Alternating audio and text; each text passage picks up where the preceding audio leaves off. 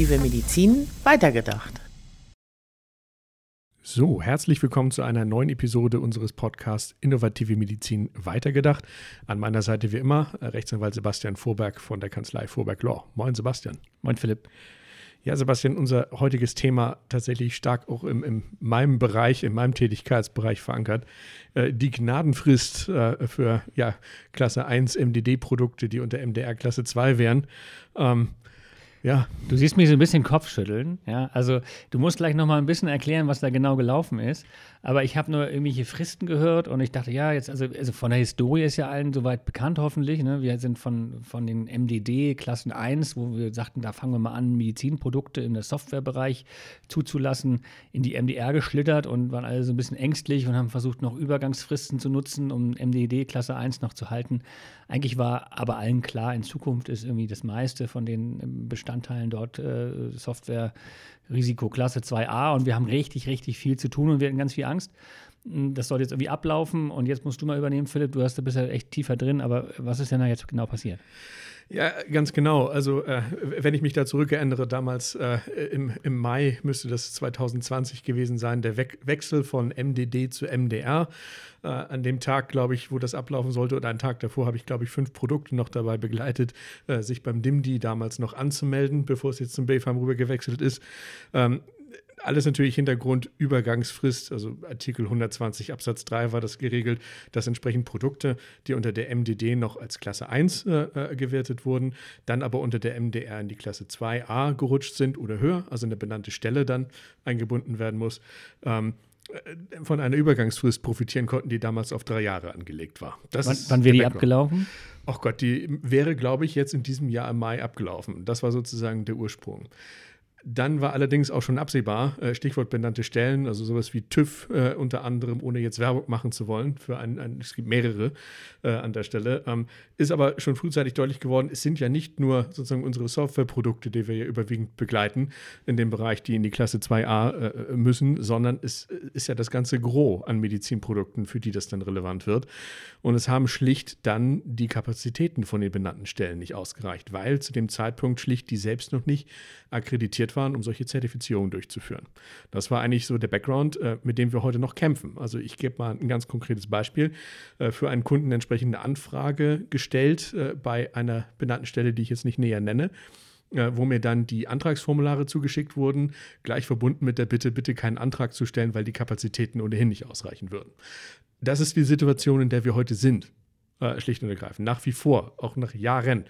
Ähm, und äh, das ist nun der Grund gewesen, warum äh, bereits Ende letzten Jahres ein Proposal auf EU-Ebene auf den Weg gebracht worden ist, ähm, der vorsieht, dass diese Übergangsfrist äh, bis zum 26. Mai 2028 für solche entsprechenden Produkte verlängert Da muss ich mal kurz unterbrechen. Also wir haben, wir haben bei uns immer so zwei Wochen Frist, ist so normal, zwei Monate ist schon lang, zwei Jahre, das macht kein Mensch. Und 28 ist, kann ich gar nicht rechnen. Ja, das ist irgendwie, da müssen wir schon längst auf dem Mars sein.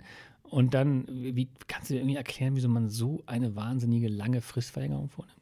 Wenn ich dir das sagen könnte. Das Einzige, was ich mir darunter vorstellen kann, ist, dass man halt mit den Kapazitäten wirklich gerechnet hat und äh, da zu dem Schluss gekommen ist, äh, lieber mehr Zeit als zu wenig, ähm, damit auch die entsprechenden Stellen hinterherkommen können. Ja, ich, also ich verstehe es auch. Aber wir sind ja auch, wir sind ja auch Freunde unserer Hersteller und die haben wahrscheinlich erstmal alle äh, Sekt und Champagner aufgemacht und gesagt, Mensch, super. Äh, das Thema ist so ein bisschen vom Tisch und äh, wir können eigentlich jetzt ganz entspannt in Zukunft gucken, diese, diese, dieses Damoklesschwert und dieser Druck der 2a ist so ein bisschen genommen worden. Aber vielleicht muss man da auch noch ein bisschen unter die Decke gucken, ähm, ob es das wirklich ist oder was bedeutet das jetzt eigentlich? Genau, weil es bedeutet eines ganz bestimmt nicht, dass man jetzt einen Freibrief hat, nichts zu tun. Äh, das ist das, wo auch damals schon die Übergangsfrist eigentlich falsch verstanden worden ist. Ich rufe nochmal in Erinnerung, auch die äh, Übergangsfrist damals kam äh, mit der ja nicht unwesentlichen Einschränkung gerade für Softwareprodukte, dass ich keine wesentlichen Änderungen an meiner Software durchführen darf. Das heißt insbesondere auch keine Funktionen hinzufügen darf, die beispielsweise meine Zweckbestimmung erweitern oder neue Nutzerkreise einschließen darf, etc. Das ist Punkt 1. Ähm, das gilt nach wie vor und zwar auch bis 2028, wo ich mir jetzt eine Software vorstelle, die jetzt im Consumer-Bereich agiert, die dann bis dahin unverändert bleiben soll. Das ist äh, ein ja, Das ist ja schon mal auch ziemlich illusorisch. Ne? Ja, absolut. Also das ist ja schon mal, also das heißt, man als Hersteller, wenn man, wenn man dann noch die gleiche Software auf dem Markt hat wie von vor zwei Jahren, äh, dann ist, ist man wahrscheinlich auch nicht so richtig weitergekommen. Ne? Also das heißt. Zumindest ist es für viele einfach keine Option. Mhm. Also stehen bleiben ist ja eigentlich nie eine Option. Das muss man ganz klar sagen. Ähm, ja, äh, ferner entsprechend noch die Einschränkung, ähm, es wird trotzdem vom Hersteller verlangt, dass man sich zumindest bemüht, sage ich jetzt mal, die Konformität schon mal mit der MDR zumindest vorzubereiten. Das heißt jetzt ganz konkret, ich äh, werde angehalten, das steht auch so in dem Proposal drin, äh, entsprechend ein Qualitätsmanagementsystem nach MDR an Standard aufzubauen. Das ist deutlich mehr, als es unter der MDD damals der Fall war. Das heißt, wir brauchen eigentlich ein vollständiges Qualitätsmanagementsystem mit allen Prozessen, die das so mit sich bringt. Ähm, äh, und ich muss entsprechend als Hersteller bis Ende 2024 äh, ja, den Kontakt äh, mit einer benannten Stelle so weit hergestellt haben, dass ich zumindest einen Vertrag mit denen unterschrieben habe. Okay, okay. Also gut, ich stelle mir das jetzt so ein bisschen so vor, weil ich bin, weiß nicht, ich bin eigentlich ein großer Freund von Lockerungen und, und entspannten Rangehen, aber hier bin ich so ein bisschen, wo ich denke, so Mensch, hoffentlich kommt das falsche Signal nicht an, weil wir wissen eigentlich auch beide, dass wir, egal wen wir heute vor Augen haben, der gerne digitale Medizin in Software irgendwie produzieren will, dass der sich mit, mit dem Qualitätsmanagement auseinandersetzen muss, dass der sich im Rahmen der ganzen äh, Rahmenbedingungen der MDR äh, damit konform machen muss, dass er Leute haben muss, die sich damit auskennen und das alles andere als sich zurücklehnen angesagt ist. Und das klingt jetzt ein bisschen so, okay, man kann das alte Produkt, das MDD-Produkt, was ja schon auf dem Markt sein muss oder irgendwie zumindest angemeldet sein muss, ähm, dort erstmal noch ein bisschen ziehen und man kann im Hintergrund ein bisschen an Qualität und allem auch aufbauen. Aber irgendwie, wenn man sein, seine, seine, seine Firma oder sein, seine Stoßrichtung ernst nimmt, kommt man ja trotzdem jetzt nicht drum rum, entweder die Weiterentwicklung des nächsten Produktes oder des Produktes überhaupt dann zur 2a und das auch noch vor der Frist zu machen ja. ähm, und außerdem parallel die Sachen aufzubauen. Also für mich jetzt erst das mal so eine These, ist das vielleicht ein guter Anlass, jetzt ohne Druck, aber mit, mit klarem Fokus äh, die Dinge aufzubauen und äh, jetzt so anzugehen, dass man bald professionell alles auf den Markt bringen kann, was man da braucht. Zumal ich mir als Hersteller definitiv eines vor Augen führen muss. Äh, dieses Proposal das ist kein Geschenk für Hersteller. Das ist ein Geschenk für die benannten Stellen, die nicht hinterherkommen und die Personal brauchen. Die stellen ja auch ein wie wild. Ähm, es ist ja, wie gesagt, auch die Anforderung drin, dass ich äh, einen Vertrag mit einer benannten Stelle bis Ende 2024 äh, geschlossen haben muss. Mhm. Das heißt aber auch, dass die benannte Stelle ab dann auf mich zukommen kann und sagen kann, dann und dann ist dein Audittermin. Das kann im Januar 2025 sein, das kann auch im Januar 2026 sein. Ah, okay, das ist ja interessant. Das heißt, ich kann das gar nicht unbedingt äh, selbst steuern, dass das bis zum Ende der Korrekt. Frist funktioniert. Au. Ah, okay, das war mir noch gar nicht so klar. Das finde ich eine ganz spannende Information. Genau, also das heißt, ähm, eigentlich kann man sagen, sich jetzt langsam ranmachen, um dann auch 2024 nutzen zu können, um auch die technische Dokumentation äh, auf Schuss zu bringen, weil man muss immer zuerst zuerst die technische Dokumentation einreichen. Das heißt, die muss auf MDR-Standard dann sein.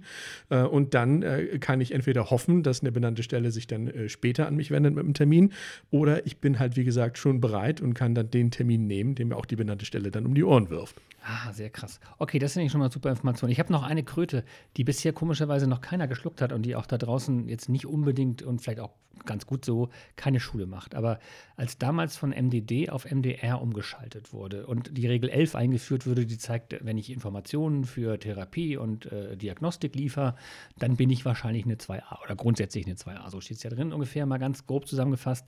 Und da habe ich mich damals schon gewundert, weil wir hatten nach MDD-Voraussetzungen immer schon geprüft, was 2a waren da hatten wir eigentlich genau den Satz auch im Kopf ja. äh, als Prüfung und äh, sind eigentlich nach den gleichen Kriterien vorgegangen. Und dann hieß es aber, nein, nein, also alles Alte ist noch Klasse 1 und alles Neue nach MDR ist Klasse 2a. Ich glaube, und das ist meine Kröte, ich glaube, das stimmt nicht. Ja. Und ich bin mir sogar ziemlich sicher, dass wir eine ganze Menge MDD Klasse 1 Produkte auf dem Markt haben, die eigentlich auch schon nach MDD Klasse 2a wären. Ähm, nun ist da zum Glück, und das ist das, was, was man vielleicht positiv sagen kann, da keiner hinterher. Ja? Also man es ist jetzt keiner so nimmt die ganzen Klasse 1 Produkte aufs Korn und sagt, ey, eigentlich wärst du schon immer eine Klasse 2a mhm. gewesen. Was hältst du davon? Hältst du das für richtig oder ist das eher so eine Sache, das wird eh nicht passieren? Das ist eine schöne, schöne, schöne Theorie. Naja, nicht umsonst gab es damals äh, beim Wechsel äh, die oder in Vorbereiten zum Wechsel die ganzen Artikel, dass unter MDR sämtliche Software in die Klasse 2a rutscht. Äh, wir hatten halt ähm, damals unter der MDD immer noch eine relativ komfortable Situation in meinen Augen, gerade was Software betrifft.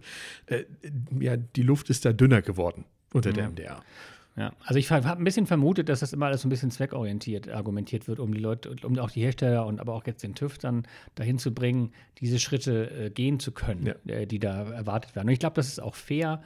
Ähm, und ich würde es auch sogar genauso, wie es ist, jetzt gutheißen und sagen, das ist so. Ich finde diese, diese Anmerkung auch gut. Das ist die Kurve, die, mal, ist ein bisschen flacher geworden, aber das Ziel ist das gleiche. Äh, korrekt. Also daran hat sich nichts geändert. Maßgebend ist immer die Zweckbestimmung des Produktes. Daran muss ich jedes Produkt messen lassen. Und daran kann ich dann auch feststellen, habe ich vielleicht jetzt auch unter MDR, muss es ja auch noch geben, ein Klasse 1 Produkt. Ähm, oder bin ich wirklich mit meinem Produkt, wenn ich jetzt, ja, kann man sagen, Informationen für Diagnostik und Therapie liefere, rutsche ich da in die 2a. Ja, also eins muss ich dir nochmal so gut heißen, du hast mir äh, mit, mit deinen Beratungen eigentlich auch beigebracht, dass es immer nur das Gespenst ist, was man vor sich her schiebt. Also das Gespenst 2a, es würde wahnsinnig viel Ärger machen und mit den benannten Stellen und das kann man auf gar keinen Fall machen, da müssen wir neue Investoren, alles finden.